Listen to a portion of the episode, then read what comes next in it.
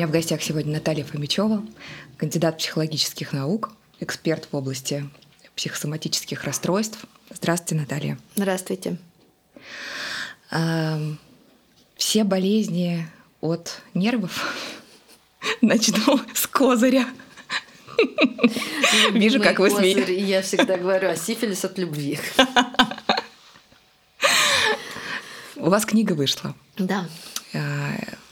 Правда и мифы о психосоматике. Конечно, мы так немножко шуточно начали, но ведь очень расхожее а, выражение. Как вы его комментируете обычно? Я э, столько раз э, рассказывала о том, что большая часть того, что можно найти о психосоматике у нас на просторах интернета, это э, жуткая неправда, что в конце концов натерла мозоль на языке и решила уже об этом написать. Э, очень распространенная идея о том, что у нас какие-то наши эмоции напрямую вызывают какие-то болезни. Обида на маму вызывает рак. Избыточная ответственность вызывает боли в спине. Там, неприятие мужчин вызывает цистит. И вот эти вот бесконечные таблицы, где написаны болезни и вот какая-то конкретная причина, это, конечно, очень печальная история, потому что на самом деле все гораздо-гораздо сложнее. А когда люди, которые не знакомы в целом с психологией и медициной, это нормально, потому что у нас не все должны быть знакомы с психологией и медициной, но они заболевают и ищут э, какой-то помощи и поддержки и находят вот такие вот безграмотные вещи, они, конечно, могут себе навредить. Но давайте так все-таки с бытового да, начнем. Ведь это как-то рождается, как, и очевидно, что какая-то доля правды э, в таком утверждении есть. Потому что ну, это кажется уже э, из поколения в поколение переход, переходящая идея. Э, давайте про вот эту вот маленькую часть правды в этом убеждении поговорим. Маленькая часть правды заключается в том, что э, когда мы находимся в состоянии стресса хронического, наш организм начинает функционировать по-другому. А у нас меняется очень много э, каких-то таких балансов, а, идут определенные эндокринные сдвиги, повышается давление, повышается уровень глюкозы в крови, нарушается пищеварение. И все эти процессы изначально были направлены на то, чтобы мы справились э, с острым стрессом. Но так как мы чаще находимся в хроническом, у нас есть вот этот достаточно постоянный дисбаланс. И еще одна проблема заключается в том, что неважно, неважно, находимся ли мы на самом деле в стрессе или мы только думаем о какой-то стрессовой ситуации, организм начинает менять свое функционирование и начинает, собственно, к этому готовиться. Поэтому, э, если говорить о том, что все болезни от нервов, да, я бы сказала, что стресс оказывает колоссальное влияние на наше здоровье. Другой вопрос, э, мы никогда не можем связать какой-то конкретный стресс с конкретным заболеванием. Скорее здесь история будет выглядеть следующим образом. Э, где тонко, там рвется. Да, вот какая система изначально послабее, там это пищеварительная система, сердечно-сосудистая, туда в первую очередь и придет удар. Там и начнутся нарушения, если человек там, длительное время находится в стрессе в хроническом. А вовсе не потому, что у него какие-то проблемы с папой, с мамой и с троюродной бабушкой. В стрессе мы все в мегаполисе.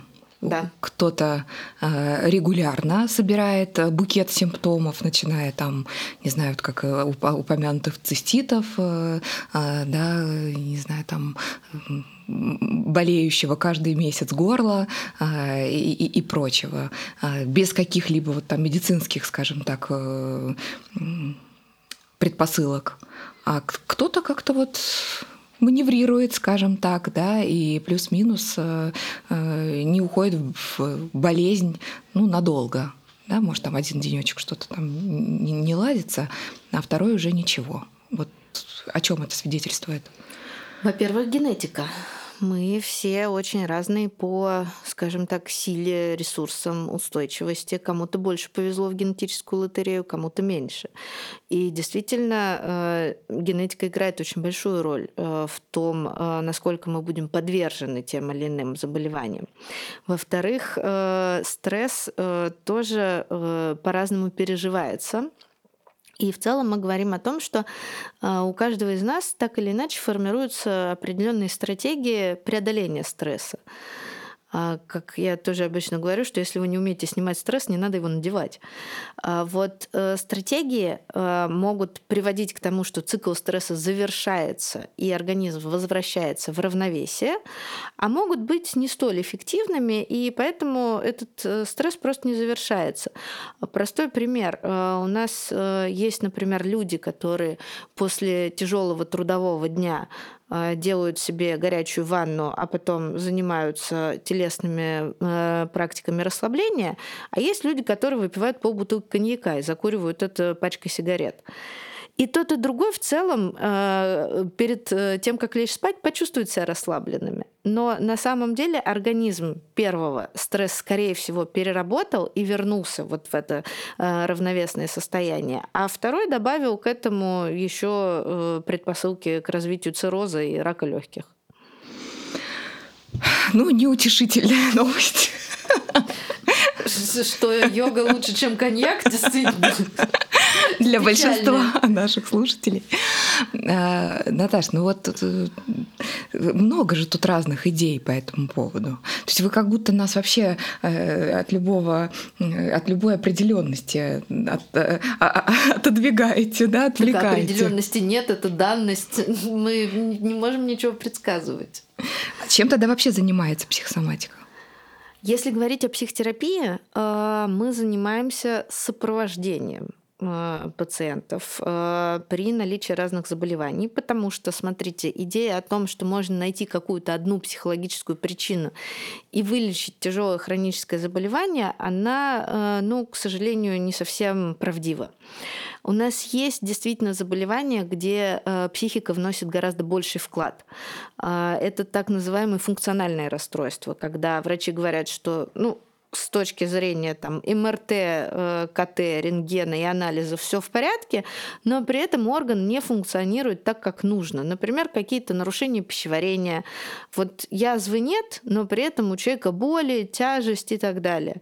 И вот здесь вот в таких функциональных расстройствах э, психолог может помочь даже от этого расстройства избавиться, потому что там действительно есть, э, например, сложности с тем, как человек слышит свое тело, как он о нем заботится, заботится, как он выстраивает свою жизнь для того, чтобы учитывать телесные потребности. А если речь идет о каких-то уже тяжелых заболеваниях, например, злокачественные опухоли, аутоиммунные заболевания, то там психолог будет сопровождать, потому что а, есть исследования, которые показывают, что действительно э, хороший психоэмоциональный фон улучшает э, длительность ремиссии, улучшает качество жизни и так далее. Но, конечно, не излечивает такое тяжелое заболевание заболевания. Поэтому мы сопровождаем, чтобы человеку было легче, но брать на себя задачу докопаться в прошлом до чего-то, что запустило ревматоидный артрит, переделать это и как-то, чтобы человек волшебным образом выздоровел, это, конечно, не к нам. Люди часто говорят, что в процессе психотерапии у них исчезает какой-то симптом. Да. А, это свидетельствует о том, что это было вот как раз на этом стыке, э, то есть, условно говоря, психическое участвовало очень э, явно в том, да, что происходило. Да. На нашу э, телесную составляющую влияют э, наши особенности. Например, высокотревожные люди будут часто сталкиваться с каким-то дискомфортом. У них э, то давление повышается, то э, воздуха не хватает, э, то э, какое-то потение избыточное, гипергидроз. Это связано с тем, что они высокотревожны. Если мы в психотерапии снижаем тревожность, конечно, часть симптомов, которая запускалась этими процессами, она уйдет. Угу. А, а вот эта реакция на стресс, которая, ну, в общем, она индивидуальна, хоть там не так много вариаций, но тем не менее, вот вы сейчас упомянули про дыхание. Для меня лично а, стресс всегда сопровождается нехваткой воздуха. Я всегда говорю, что когда мне неважно, причем какое событие, оно может быть позитивным или наоборот, там, да, каким-то неожиданно негативным, мне всегда сложно набрать воздух до конца в легкие. То есть вот диафрагма словно сжимается. Я полагаю, что у нас много таких. Что скажете? Мы, в принципе, телесно реагируем на эмоции. И э, очень часто люди напрягаются, они приходят вот именно в гипертонус такой телесный, чтобы сдержать эмоции. И в этом случае, например, спазмированная диафрагма, конечно, не будет давать э, продышаться. У многих мы видим так называемый стрессорный живот, когда даже в спокойном состоянии у человека живот такой, как барабанчик, его не, не продавить. И это тоже реакция на эмоции. Эмоции возникают, и мы пытаемся что-то с ними сделать а, постепенно напряжение становится хроническим, а хроническое напряжение уже будет приводить э, к нарушению циркуляции крови, к болям и так далее. Что делать-то, когда не продохнуть?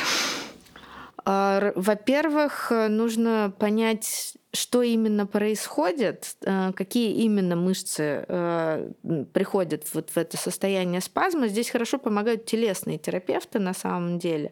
И дальше есть э, много техник, начиная от того, чтобы просто взять чашку с горячим чаем и прислонить ее к области диафрагмы, потому что тепло снимает спазмы, до самообдавливания, когда через самомассажи мы расслабляем и дышим вот в эти вот забитые места. Я перейду к следующему моему вопросу. Ну, если позволите, я добавлю. Да, на самом деле тело действительно очень хороший индикатор того, что что-то идет не так. Другой вопрос, что мы э, очень часто эти сигналы игнорируем. А очень многие из нас, э, особенно, кстати, женщины, это я по практике замечаю, воспитывались в идее того, что надо терпеть. Вот неважно, что происходит телесно, боли, дискомфорт, но терпение, э, вот это постоянное переживание дискомфорта, оно становится такой линией жизни. Носить неудобную обувь, неудобную одежду, э, ходить э, в легкой одежде, когда холодно, потому что так красиво, терпеть боли при месячных, не просить обезболивания при родах и так далее. Здесь же очень много моментов, и нам это с детства внушают, что надо терпеть дискомфорт. На самом деле дискомфорт надо замечать, понимать, почему он возникает, и что-то делать по этому поводу, потому что телесный дискомфорт — это сигнал. Тело не делает нам специально плохо, чтобы мы мучились дополнительно.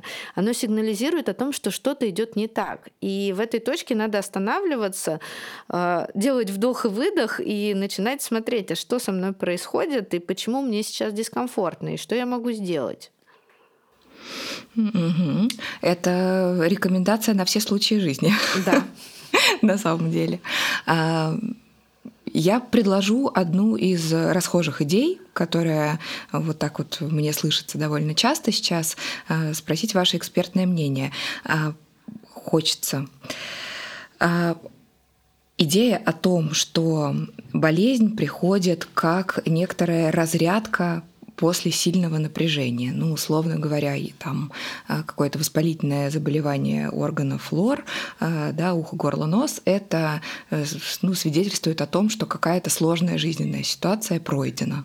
И вот там отделимые слизистые якобы нам об этом сигнализируют. Имеет это отношение к действительности или это идея? Мне кажется, это идея. А, на самом деле, опять же, у нас в жизни очень много параллельных процессов. И то, что одно происходит после другого, не означает, что оно произошло вследствие.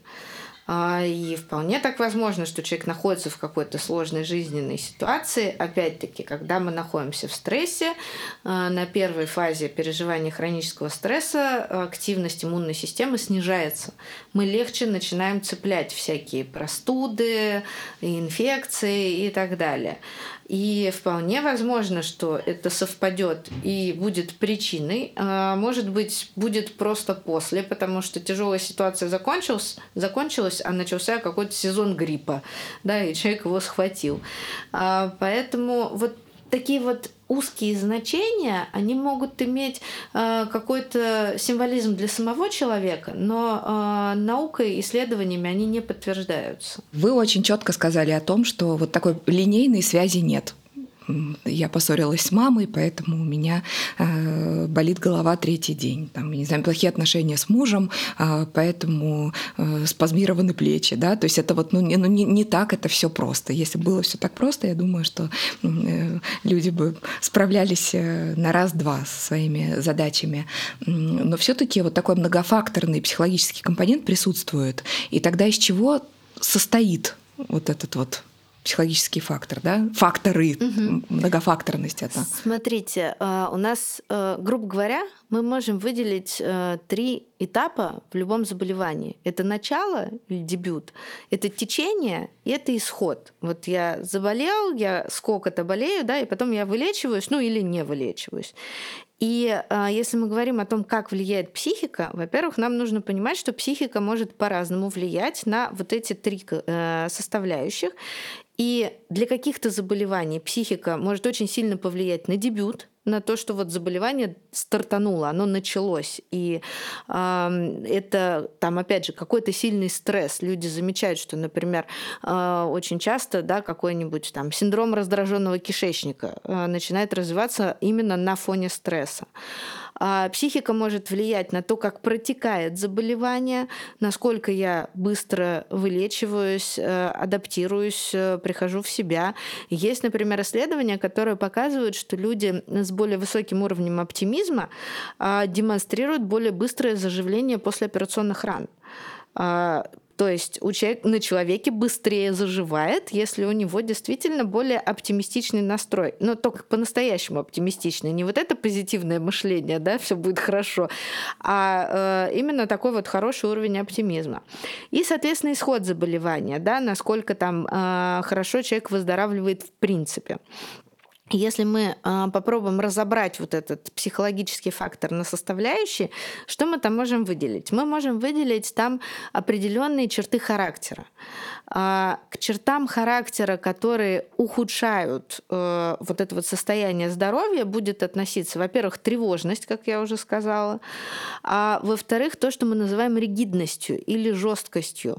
Э, такой вот, э, это такое качество, когда мне сложно пробовать пробовать что-то новое, а, когда я склонна застревать в каких-то эмоциях надолго, а, в обиде, например, да, вот обиделась и 10 лет обижаюсь, уже умер этот человек, я продолжаю обижаться, а, в каких-то привычках и в целом вот эта вот психологическая ригидность – это фактор, который действительно ухудшает течение заболевания, даже хотя бы потому, что для того, чтобы лечиться, нужно менять образ жизни.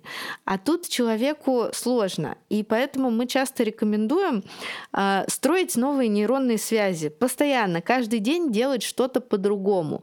Идти каким-то новым маршрутом на работу, э, пробовать какую-то незнакомую еду, э, делать что-то, что ты не делал для того, чтобы э, постоянно эту ригидность расшатывать.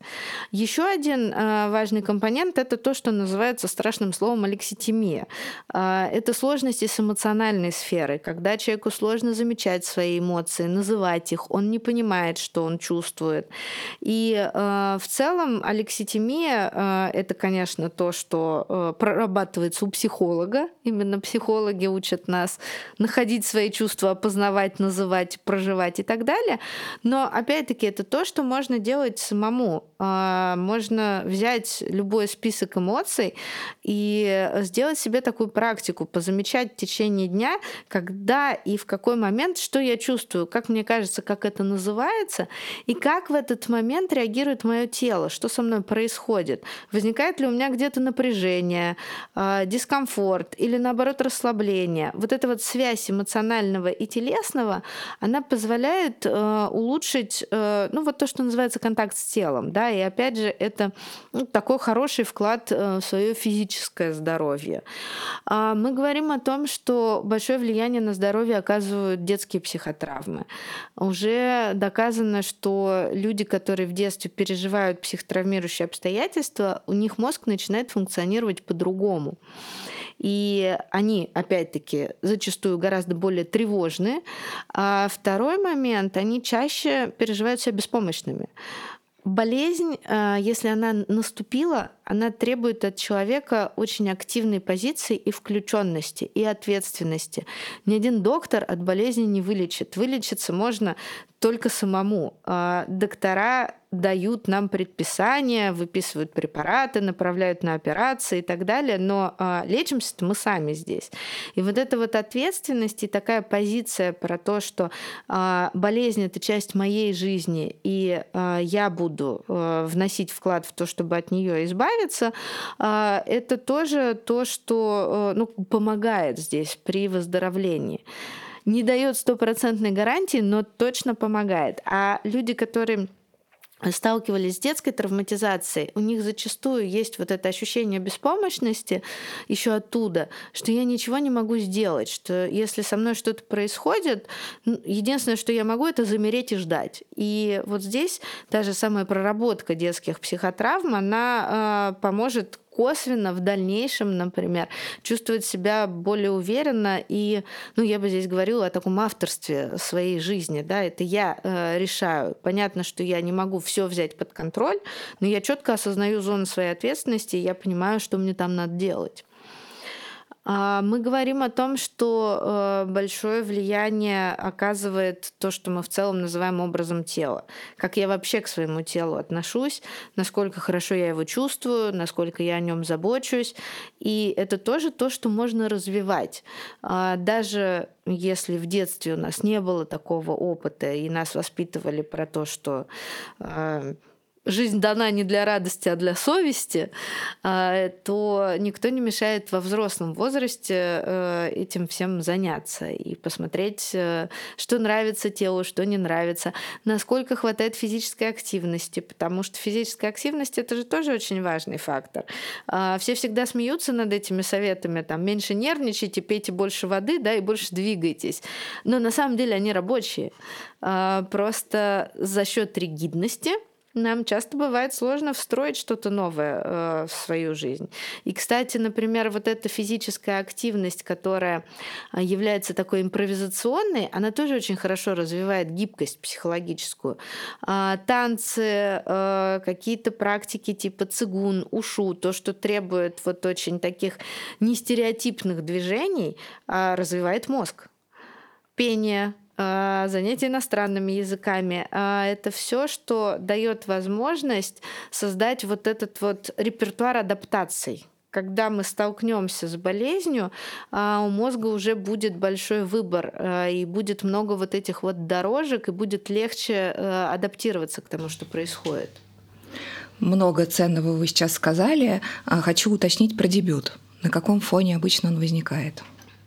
Чаще всего дебют возникает на фоне стресса. То есть, если это заболевание, где психологический вклад большой, то есть, если это, например, не генетически предопределенное какое-то заболевание, а именно э, заболевание, где э, вклад большой, то это, как правило, стресс а, где-то от года до полутора предшествующий. После этого у организма, как правило, исчерпываются ресурсы, ну и, соответственно, что-то э, происходит. Но все равно для того, чтобы заболевание не дебютировало, должна быть еще предрасположенность со стороны тела. То есть, если мы говорим, например, про гипертонию, да, любят говорить про то, что гипертония – болезнь стресса. Но у нас не все люди заболевают гипертонией, хотя в стрессе мы находимся все.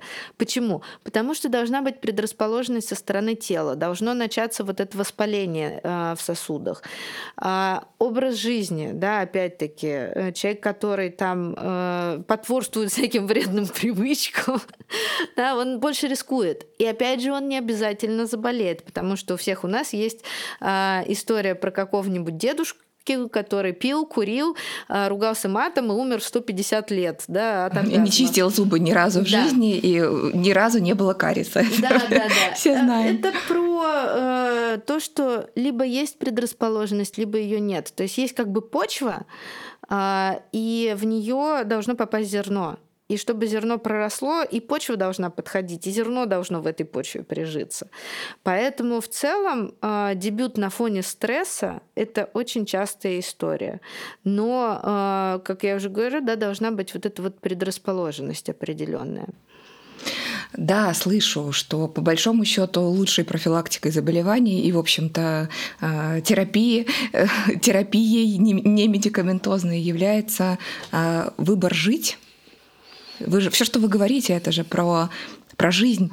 Да, про жизнь и про осознанную жизнь. Э, звучит как очень сложная задача. Слушайте, ну э, вообще жить непросто. Э, как мы недавно тут с коллегами обсуждали, что э, самое ужасное, что мы же этого не выбирали.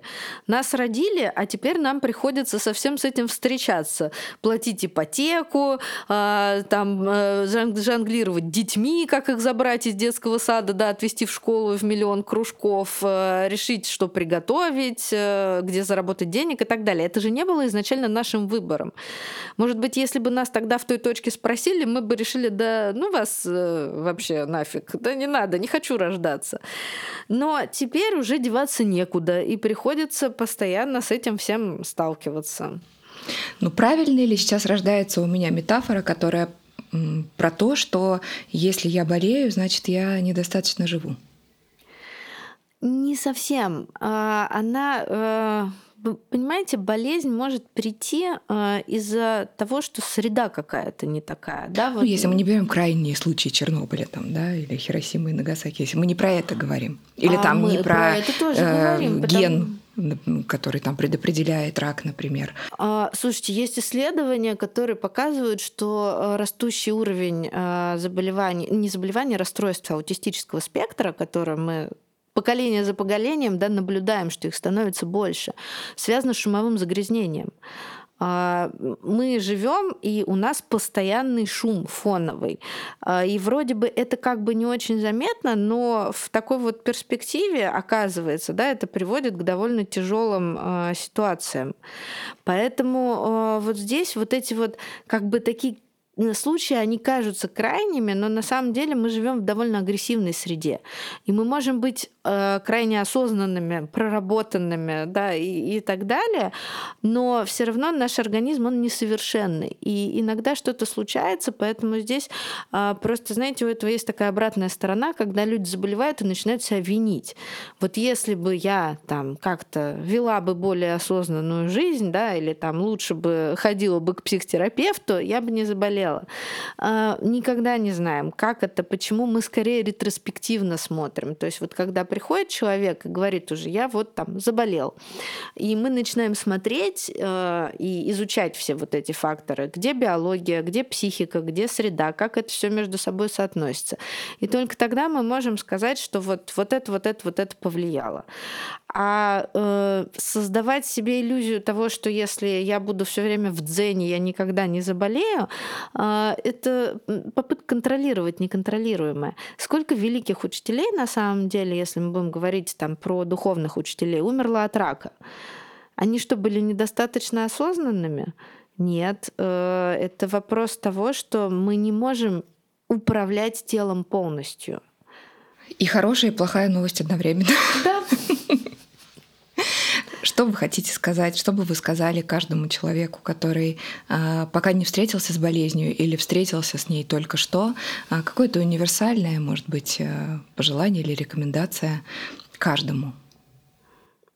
Я бы сказала о том, что наше тело не врет, важно ему доверять слышать, слушать и э, не отмахиваться от тела. Все, что оно э, хочет нам сказать, имеет значение, и э, важно обращать на это внимание. Спасибо большое. Это был подкаст «Ответ». Мы всегда на вашей стороне.